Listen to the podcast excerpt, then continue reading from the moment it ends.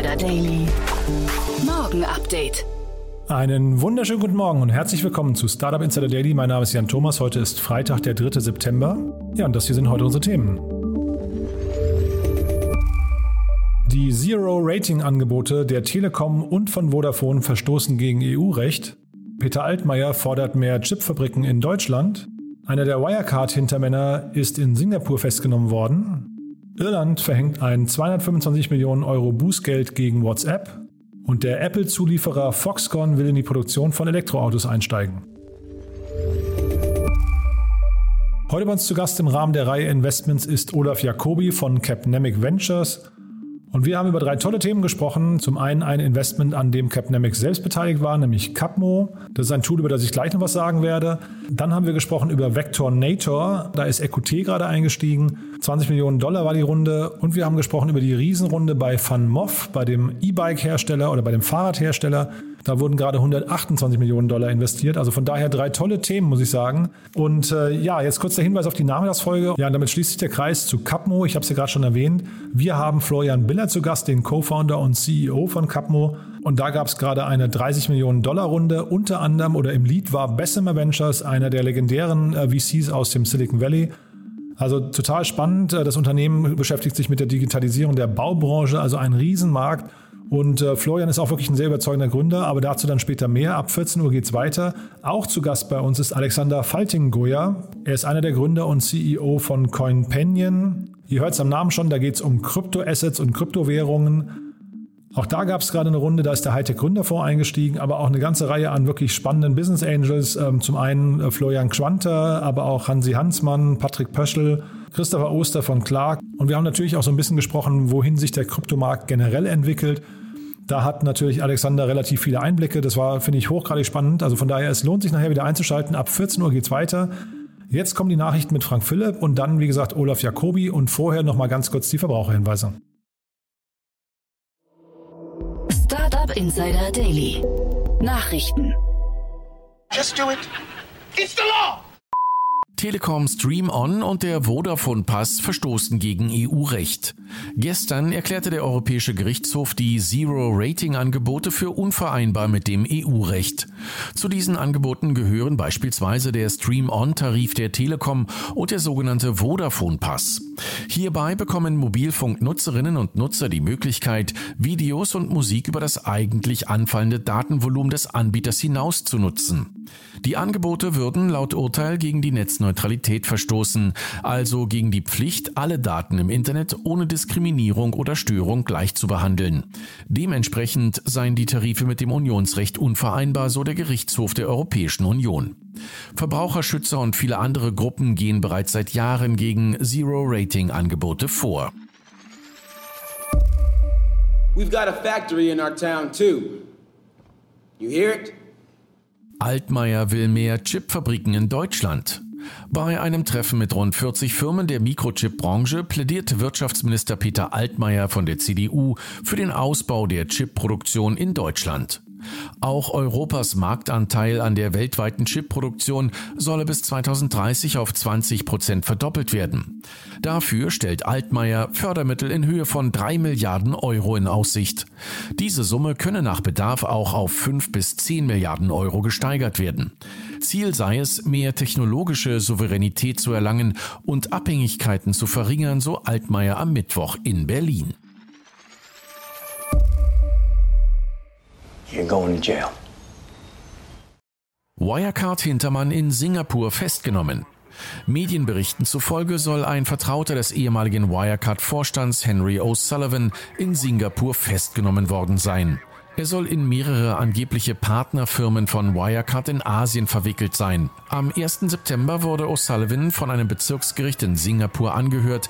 Eine Kaution wurde offenbar abgelehnt, so das Nachrichtenmagazin Der Spiegel unter Berufung auf die staatliche Zeitung The Straits Time. 2016 soll O'Sullivan das Unternehmen Citadelle, das in Singapur ansässig ist, zur Fälschung einer Saldenbestätigung angestiftet haben. Mit dem Dokument sei das Wirecard-Vermögen in Höhe von 86,4 Millionen Euro auf einem angeblichen Treuhandkonto vorgetäuscht worden. In Singapur beträgt die Strafe für Dokumentenfälschung bis zu zehn Jahre Gefängnis.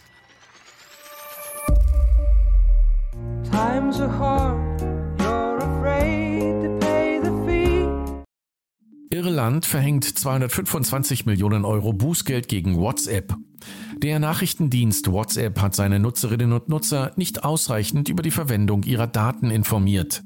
Aus diesem Grund wurde die Facebook-Tochter von Irlands Datenschutzbehörde zu einer Strafe in Höhe von 225 Millionen Euro verurteilt. Es handelt sich um die erste höhere Millionenstrafe in Irland, was insofern pikant ist, da sich in Irland die Europazentralen vieler internationaler Internetkonzerne befinden. Im konkreten Verfahren wurde entschieden, dass WhatsApp nicht hinreichend klargelegt habe, welche Nutzungsdaten zu welchen Zwecken verarbeitet werden. Das Unternehmen hatte seine Datenschutzerklärung nach Beginn des Verfahrens bereits überarbeitet. How far off course do you project we are over? Piloten vom Branson-Flug sind vom Kurs abgekommen. Beim Raketenflug von Richard Branson mit Virgin Galactic zum Rand des Weltraums hat die Bundesluftverwaltung aufgrund einer Kursabweichung die Ermittlungen aufgenommen. Grund dafür sei, dass sich das Raumschiff fast zwei Minuten lang außerhalb der seitlichen Grenzen des geschützten Luftraumes aufgehalten hat. Auch sollen die Piloten einen Alarm ignoriert haben, um den Wettstreit der Milliardäre nicht zu beeinflussen. Dieser Alarm zeigte die gleitende Energie an, die zur Verfügung steht, um das Ziel zu erreichen. Ein Artikel aus The New Yorker suggeriert, die Piloten hätten die nötigen Korrekturen oder einen Abbruch nicht vorgenommen, um Bransons Sieg im Wettlauf mit Jeff Bezos nicht zu gefährden. Stattdessen nahmen sie anscheinend in Kauf, später den freigegebenen Luftraum zu verlassen. Virgin Galactic bestreitet diese Behauptung. Well, Kelly, Twitter announcing super follows. This is a new way for people to earn money on the platform by charging subscribers for exclusive content. Now, Twitter's saying people can create an extra level of conversation. They can share bonus tweets and behind the scenes content to interact with their most engaged followers. Super Follows bei Twitter. Twitter bietet prominenten Nutzerinnen und Nutzern wie Musikern, Journalisten, Influencern oder Sportexperten ab sofort die Möglichkeit, mit ihren Inhalten Geld zu verdienen. Für drei bis zehn Dollar monatlich können sie ihren Content als Abo anbieten. Drei Prozent der Abo-Einnahmen fließen an den Kurznachrichtendienst. Ab einer Umsatzschwelle von 50.000 Dollar steigt Twitters Provision auf 20 Prozent. Zum Start steht Super Follows in den USA und Kanada zur Verfügung. In den kommenden Wochen soll das Angebot auch auf andere Länder ausgeweitet werden. Damit erweitert der Kurznachrichtendienst einmal mehr seine Einnahmequellen. Erst im Juni führte Twitter mit Twitter Blue einen weiteren kostenpflichtigen Service ein, der Nutzern gegen Bezahlung zusätzliche Funktionen bietet. Hey man, I got a new job for you. Amazon plant 55.000 neue Corporate- und Tech-Jobs. Am 16. September lädt der E-Commerce-Riese zum Career Day ein unter dem Motto Komm wie du bist. Gesucht werden 55.000 neue Mitarbeiter für Corporate und Tech-Jobs. 40.000 der neuen Stellen werden in den USA geschaffen, der Rest in Deutschland und anderen Ländern der EU sowie Kanada, Indien und Japan. Gebraucht werden sowohl Auszubildende und Einsteiger als auch Fach- und Führungskräfte in Bereichen wie Logistik, Marketing, Finanzwesen oder Rechenzentren. Auch Quereinsteiger sind erwünscht. Während Amazon in den letzten zehn Jahren in Deutschland über 15.000 neue Arbeitsplätze geschaffen hat, waren es 2020 in den USA bereits 400.000. Apple-Zulieferer Foxconn will in die Produktion von Elektroautos einsteigen. Der taiwanesische Auftragsfertiger Foxconn, der vor allem als iPhone-Produzent bekannt geworden ist, steigt mit Unterstützung des japanischen Elektromotorenriesen Nidec nun auch in die Automobilproduktion ein. Bereits 2022 will Foxconn Werke in den USA und Thailand bauen, um dort Fahrzeuge im Kundenauftrag zu fertigen. Dabei könnte die Einstiegshürde für Kunden deutlich gesenkt werden, wodurch es auch kleineren Unternehmen und Startups möglich werden könnte, eigene E-Autos zu verkaufen. Might this be an acceptable compromise? Apple kommt den Anbietern von Medien-Apps entgegen.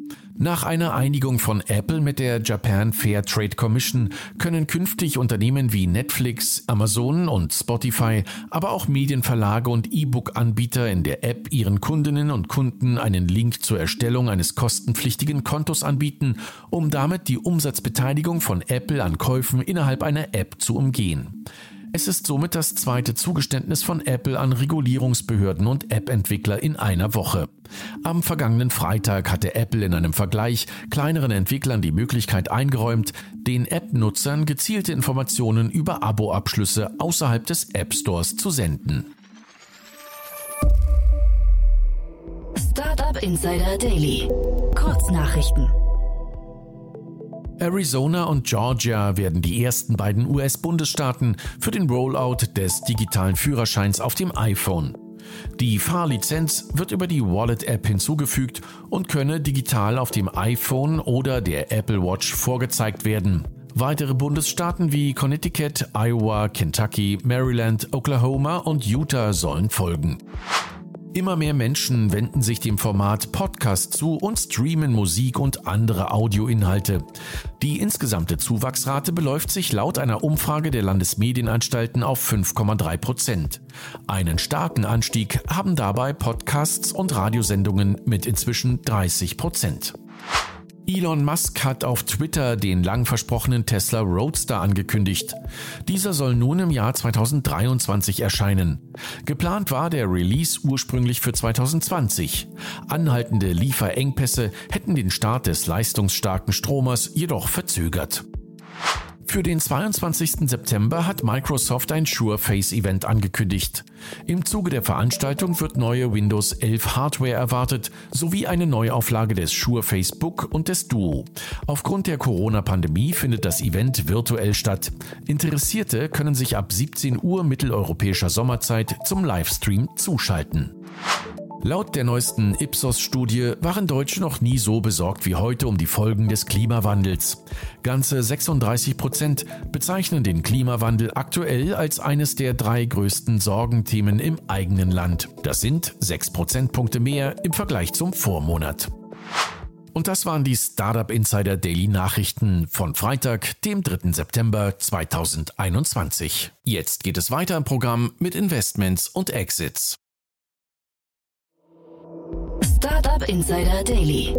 Investments und Exits. Also, dann freue ich mich sehr. Olaf Jacobi ist wieder hier von Capnemic. Hallo Olaf. Hallo Jan. Äh, schön, dass ich wieder dabei sein darf. Das freut mich auch sehr, dass du wieder da bist. Und äh, ja, die Themen, die wir besprechen, sind super cool, muss ich sagen. Aber bevor wir in die beiden Themen von dir einsteigen, vielleicht mal ganz kurz, ich bin heute auch über euch gestolpert, weil ich mit dem Florian Biller, heißt er, glaube ich, ne, von, von Capmo gesprochen habe. Äh, und da habt ihr auch eine Runde angeführt. Oder nicht angeführt. Angeführt ist falsch. Ne? Angeführt ist ja das, die große News, hat sie Bessemer Ventures. Angeführt hat sie Bessemer, richtig. Also der Florian Biller ist einer der äh, Gründer und äh, CEO von Capmo. Ähm, wir haben die Runde davor angeführt und ähm, jetzt ähm, in der Folgerunde hat äh, Bessemer investiert und wir sind natürlich mitgezogen. Und das ist, finde ich, schon enorm. Also äh, Bessemer muss man vielleicht nochmal kurz für die Leute, die es nicht wissen, einordnen. Ist einer, glaube ich, oder der traditionellste, größte VC irgendwie ähm, mit einem krassen Portfolio ne? und äh, einem sehr, sehr guten Händchen. Und die machen, glaube ich, nicht so viel in Deutschland. Ja, Bessemer, also es gehört sicherlich zu den ja, mal, Top 5 oder Top 10 äh, Investoren in den USA. Ähm, investiert nicht nur in den USA, investiert auch in Europa, insbesondere mit dem Team in Israel. Ähm, und ist schon sehr, sehr lange dabei, das stimmt. Ja. Und dann sagen wir vielleicht noch aus deiner Sicht nochmal einen Satz zu Capmo. Also wie gesagt, der Florian Büller kommt dann hier auch in den, in den Podcast äh, in den nächsten Tagen, aber vielleicht nochmal so als Teaser von dir. Was machen die denn genau? Und was macht sie so spannend für VCs? Ja, also erstmal, was macht äh, das Team spannend für, für VCs? Als wir das Team getroffen haben, haben wir gesagt, das Team macht das, macht Capmo allein schon spannend. Ähm, also wirklich ein, ein, ein Top-Team um den Florian ähm, äh, hat er sich da aufgebaut. Und äh, was machen die? Die digitalisieren die Baustelle. Mm, also die Bauindustrie ist eine der wenigsten digitalisiertesten Industrien. Und ähm, die haben sich das damals ganz genau angeschaut, was sie dort machen wollen. Und ähm, ja, mal ganz, ganz kurz erklärt ist, die ersetzen für den Bauleiter oder den Projektleiter Papier und Stift ähm, und haben eine App mit einem entsprechenden Backend und digitalisieren den gesamten Prozess, wie eben ein Bauleiter über die Baustelle, jetzt nicht bei so einem kleinen Einfamilienhaus, sondern ein bisschen größere Baustellen, ähm, wandert und sagt, naja, die Wand muss noch mal einen Meter nach links und da ist die Steckdose falsch und da sind die Fenster auch noch nicht richtig. Und ähm, das, die ganzen Informationen werden verteilt an die einzelnen Gewerke und da werden natürlich extrem viele Daten eben auch erhoben. Also das ist jetzt mal so im, äh, ganz, ganz schnell ausgedrückt, aber ansonsten auf Capmo, äh, auf der Website kann man sich das alles anschauen. Ähm, Münchner Unternehmen. Ja, und während du, es erzählt hast, gerade habe ich geguckt, wann das bei uns im Podcast ist. Ist es tatsächlich äh, morgen, also für, für die Hörer heute Nachmittag. Das heißt, wen das Ganze interessiert, am Freitag, 3. September nachmittags äh, kann man sich das anhören. Ist auf jeden Fall, hat mich total begeistert und auch sehr überzeugt. Also ähm, das Team kenne ich jetzt nicht weiter, aber der Florian hat da wirklich auch am, am, im Podcast einen sehr guten Job gemacht. Dann steigen wir jetzt ein in unsere beiden Themen. Ähm, da hast du dir Vectornator, werden sie hoffentlich ausgesprochen, ausgesucht, ne? Ja, ich musste das auch zweimal äh, üben, Vectornator, ähm, weil ich kannte das Unternehmen in der Tat nicht, ähm, was mich natürlich auch schon wieder genervt hat. Ähm, wobei das Unternehmen heißt eigentlich äh, Linearity GmbH und das Produkt heißt Vectornator und auch die Website. Ähm, ja, und was macht Vectornator? Also erstmal, die haben eine 20 Millionen US-Dollar-Runde, also circa 16, 17 Millionen Euro ähm, von EQT eingesammelt und die Bestandsinvestoren haben sicherlich mitgemacht, so stand es da eben auch. Also ähm, das waren einige Business Angels und ähm, äh, dann HV Capital. Ja, und 468 habe ich gesehen, und ne? 468, genau. Ähm, also was macht Vectornator? Das ist im Endeffekt ein Tool auf verschiedenen Plattformen, aber der hat sehr stark mit, äh, auf iPad angefangen, also auf iOS, ähm, um Vektorgrafiken zu erstellen. Also direkte Wettbewerber die jeder kennt, ist ein Adobe Illustrator oder ein Inkscape, ein Sketch, CorelDRAW. Ähm, und ähm, was wirklich interessant ist, und das, ich wusste es nicht, ich habe mich natürlich ein bisschen eingelesen, ist der Gründer selber. Ähm, der hat eben äh, aus der Schule heraus äh, angefangen, diese Software zu entwickeln. Hat angefangen zu coden, glaube ich, mit zehn oder so, habe ich da gelesen. Und dann hat der ähm, äh, während der Schulzeit, ähm, noch vor dem Abitur, das Ding entwickelt und äh, ganz früh eingestiegen, sind glaube ich irgendwie so 2018, 2019, ähm, der Martin Siller, ähm, Philipp äh, Margulas und äh, Christian Simoneit ähm, als Business Angel und dann eben die besagten ähm, Investoren. Und was der macht, ist eine bessere eine bessere App, um Vektorgrafiken zu erzeugen, ähm, als die, die es am Markt gibt. Ja, also sich vergleichbar mit einer Canva, sind glaube ich jetzt so circa 15 Milliarden wert. Ähm, also es gab auch schon vorher Grafiktools, aber wenn man es eben um einen Faktor X besser macht, scheint es zu funktionieren, dass man eben auch bestehende ähm, ja, Hersteller ein bisschen zur Seite drängt. Mhm, genau, und diese Brücke zu Canva, die hätte ich jetzt auch geschlagen, weil das Spannende ist ja, ich glaube, ähm, Global Founders äh, hat ja damals ähm, in Canva investiert. Und das sind ja jetzt auch die Köpfe, die quasi hinter 468 stecken. Deswegen kam ich davon drauf. Ähm, das kann sein, das weiß ich jetzt gar nicht. Ich, so. ich glaube, ja, Global Founders Capital hat in Canva investiert, aber ich weiß nicht, ob ähm, ähm die von 468 eben auch da involviert waren. Das kann ich nicht Achso, nee, da, dazu kenne ich jetzt die Details auch zu wenig. Ne? Aber der, der Ludwig Ensthaler war ja irgendwie so, glaube ich, der Außenposten von, von äh, Global Founders. Deswegen hätte ich jetzt erwartet, dass er eben hier auch die Fantasie sieht. Darum, darum ging es mir eigentlich. Ne? Ja, und also auch man kann es mit Canva vergleichen, man kann es aber auch mit einer Pitch vergleichen, ne? ähm, äh, die eben so den ähm, ja, so PowerPoint ein bisschen links oder rechts ähm, an der Flanke angreifen wollen. Ähm, Finde ich ganz spannend. Noch ein weiteres spannendes Detail ähm, ist mir aufgefallen, dass ähm, äh, der Moritz Pöwe, äh, ehemaliger Gründer und Partner bei Power Ventures, ähm, seit Anfang dieses Jahres bei, ähm, äh, bei Vectornator als COO ähm, agiert Ach, auch und spannend. sicherlich eben auch ähm, ganz äh, ordentlich mitgeholfen hat bei der Runde. Ist aber kein Power Venture Investment, ne? Das ist jetzt quasi völlig unabhängig davon. Also ich habe sie nicht auf dem Cap Table, also ich habe den Cap Table nicht gesehen, aber auch bei auf Crunchbase äh, stehen sie nicht drin. Deshalb gehe ich mal davon aus, dass ähm, das kein Power Ventures Investment ist.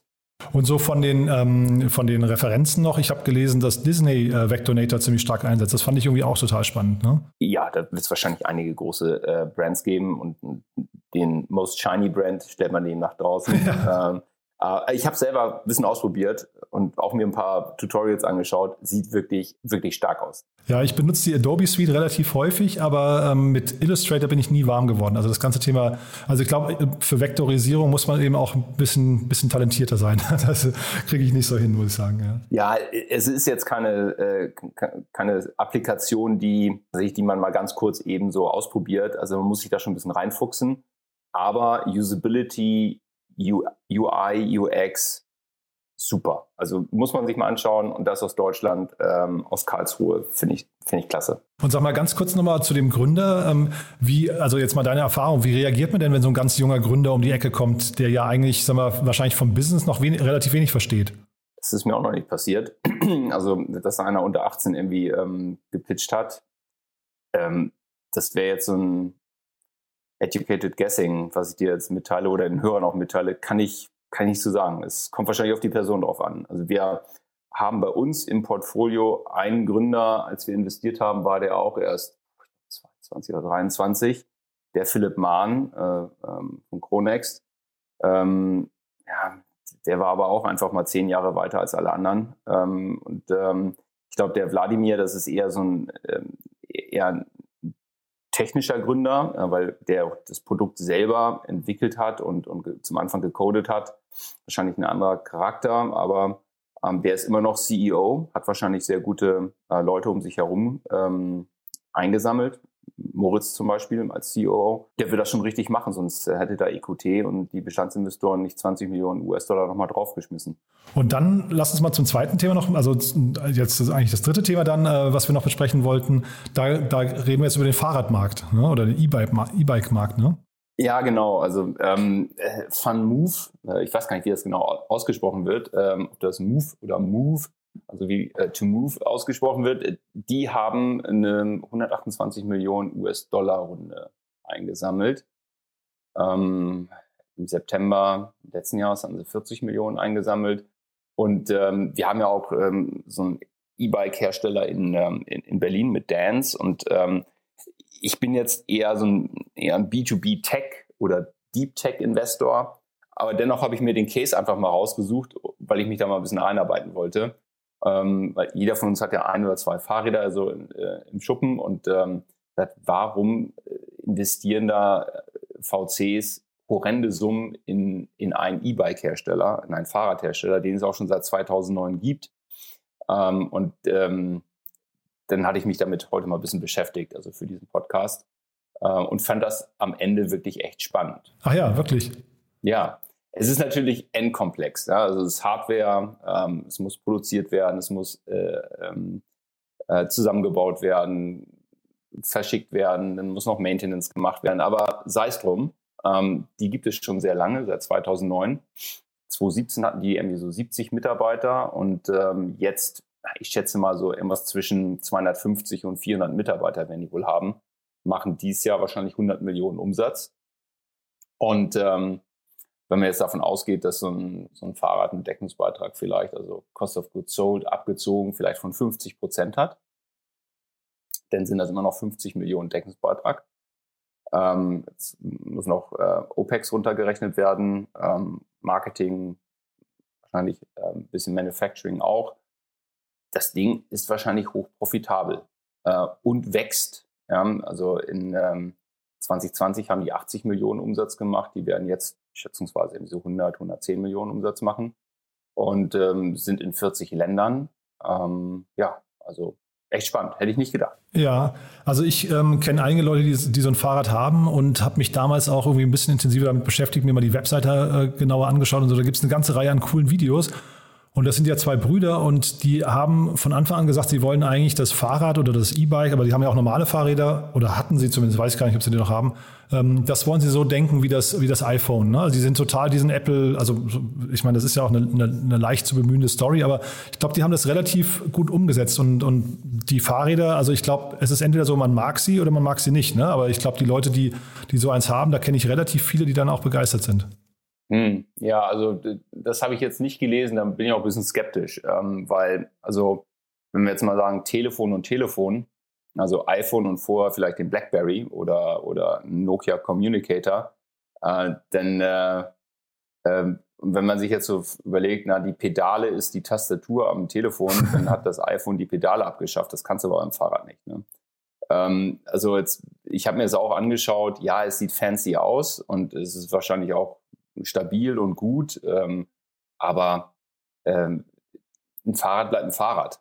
Ähm, es hat zwei Räder, es hat einen Elektroantrieb, ja. Es hat vielleicht ein paar äh, digitale Gimmicks ähm, mit irgendwelchen Apps, die man verbinden kann und so weiter und so fort. Aber unterm Strich, ein Fahrrad ist ein Fahrrad. Mit sehr viel Branding und Marketing kann man natürlich einiges machen. Nicht ohne Grund ist Felix Capital, äh, Capital da auch eingestiegen, die eben sehr stark so in, in, ähm, in Consumer Brands investieren aus London. Und ähm, aber was eben interessant ist, ist dieser Markt per se, ja, also was, wie dieser Markt wächst.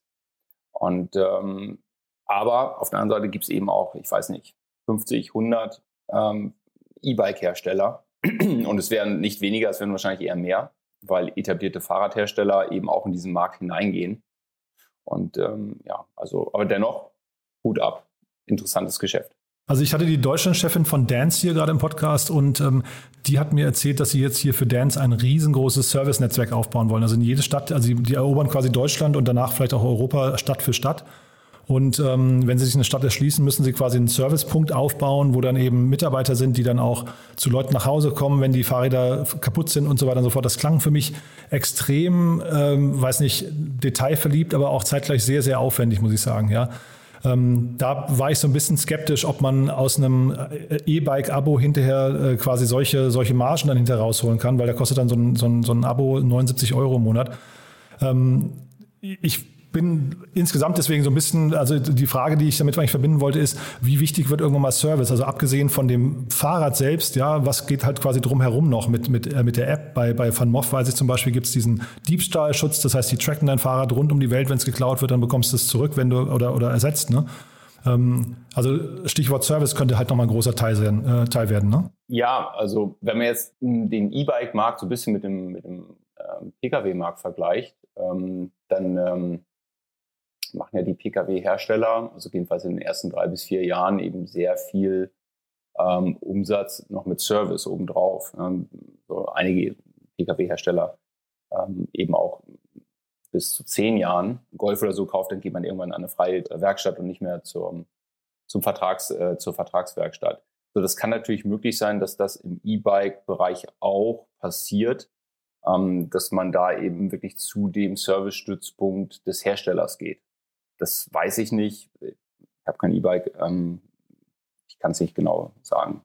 Ja, mir war die Zielgruppe auch nicht so ganz klar. Ne? Wenn du sagst, du hast kein E-Bike, ich habe auch noch nicht ganz verstanden, wer tatsächlich so die Kernzielgruppe ist, weil Dance zum Beispiel richtet sich halt an so die, ich sag mal, gefühlt so die, die äh, Prenzlberg, äh, Berlin-Mitte-Gang, ja.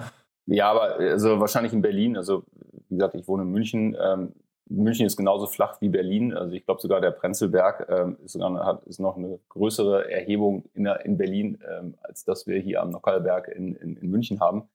Ähm, also in beiden Städten braucht man sicherlich kein E-Bike. Ein normales Fahrrad äh, mit Single Speed reicht aus. Ja, und ist besser für die Umwelt und gesünder für, äh, für die Gesundheit. Ne? Ähm, du, sag mal, und die, was mich hier bei, bei Van Moff noch äh, äh irgendwie, sag mal, was mir aufgefallen ist, sind diese aggressiven Wachstumspläne. Ähm, wenn da ein Gründer vor dir sitzt und sagt, er möchte jetzt, also die haben jetzt in den, in den zwölf Jahren oder elf Jahren, die es die gibt, haben sie 200.000 Fahrräder verkauft und wollen in den nächsten fünf Jahren wollen sie 10 Millionen Fahrräder verkaufen oder auf die Straße bringen. Das, das klingt doch ganz schön fern der Realität, oder? Das kann ich nicht beurteilen. Es ist ambitioniert. Und ähm, wenn mir ein Gründer das sagt, dann würde ich sagen, okay, dann erklär mal A, wie du die Nachfrage ähm, wecken willst und B, wie du produzieren und ausliefern willst. Ähm, also es ist ja nicht Software, es ist Hardware. Software kann ich, also entweder Software kann ich kopieren oder ich hole mir sehr viele User in, als Subscription in, in einer, in einer SaaS-Applikation rein. Aber so ein, so ein Fahrrad muss produziert werden. Das heißt, die Materialien müssen produziert werden, müssen assembliert werden. Das ist ein hehres Ziel, aber ich gehe mal davon aus, dass ähm, vielleicht ein bisschen Marketing dabei ist und ähm, ähm, also ein Stretch Goal heißt das ja so schön auch ähm, bekannt gegeben wurde. Das heißt also, die Investoren, die da reingegangen sind, die sind, äh, hast du ja schon gesagt, die, die verstehen ihr Handwerk, von daher lassen die sich auch nicht an der Nase rumführen oder verblenden. Nee, das natürlich lässt sich keiner oder versucht, dass sich keiner an der Nase herumführen lässt, äh, aber so eine, eine, Felix Keppel oder auch eine Balderton, ähm, die, die kennen ihr Handwerk und ähm, die werden schon die richtigen Fragen stellen. Cool, Olaf. Also dann, äh, ja, ich habe hoffentlich auch ein paar richtige Fragen gestellt, aber ich fand super vor allem, was du erzählt hast. Ähm, haben wir denn was Wichtiges vergessen? Ich glaube nicht. Ähm, ich bin gespannt. Äh, ich werde unbedingt mal so einen Fun-Move mal fahren müssen. Also jetzt habe ich mich damit beschäftigt. Jetzt muss ich mal auch eine Runde drehen. Ja, also ein bisschen, das kann ich aus äh, Erfahrung sagen, wenn, die gibt es auch mit der Variante Korb vorne dran. Das ist total kompliziert, weil der Korb starr ist, am Lenker hängt, da fällst du dauernd auf die Nase. Da musst du aufpassen. Du, Olaf, dann vielen, vielen Dank, dass du hier warst und äh, dann freue ich mich aufs nächste Mal. Absolut, vielen Dank und äh, ja, bis zum nächsten Mal. Startup Insider Daily, der tägliche Nachrichtenpodcast der deutschen Startup-Szene. So, das war's für heute Vormittag. Das war Olaf Jacobi von Capnemic. Ich fand's wieder total cool, muss ich sagen. Vor allem der E-Bike-Markt ist ja gerade irgendwie total angesagt, aber auch Vectonator werde ich mir auf jeden Fall nochmal angucken. Damit nochmal kurz der Hinweis auf die Nachmittagsfolge. Bei uns zu Gast Florian Biller, der Co-Founder und CEO von Capmo. Wie gesagt, da geht es um die Digitalisierung der Baubranche, ist echt ein cooles Interview. Und bei uns zu Gast Alexander Falting-Goya. Er ist einer der Gründer und CEO von CoinPenion. Da geht es, wie gesagt, um den ganzen Kryptobereich. Ich kann versprechen, es lohnt sich. 14 Uhr geht es weiter und ansonsten, falls wir uns nicht mehr hören, euch ein wunderschönes Wochenende. Bis dahin, alles Gute. Ciao, ciao.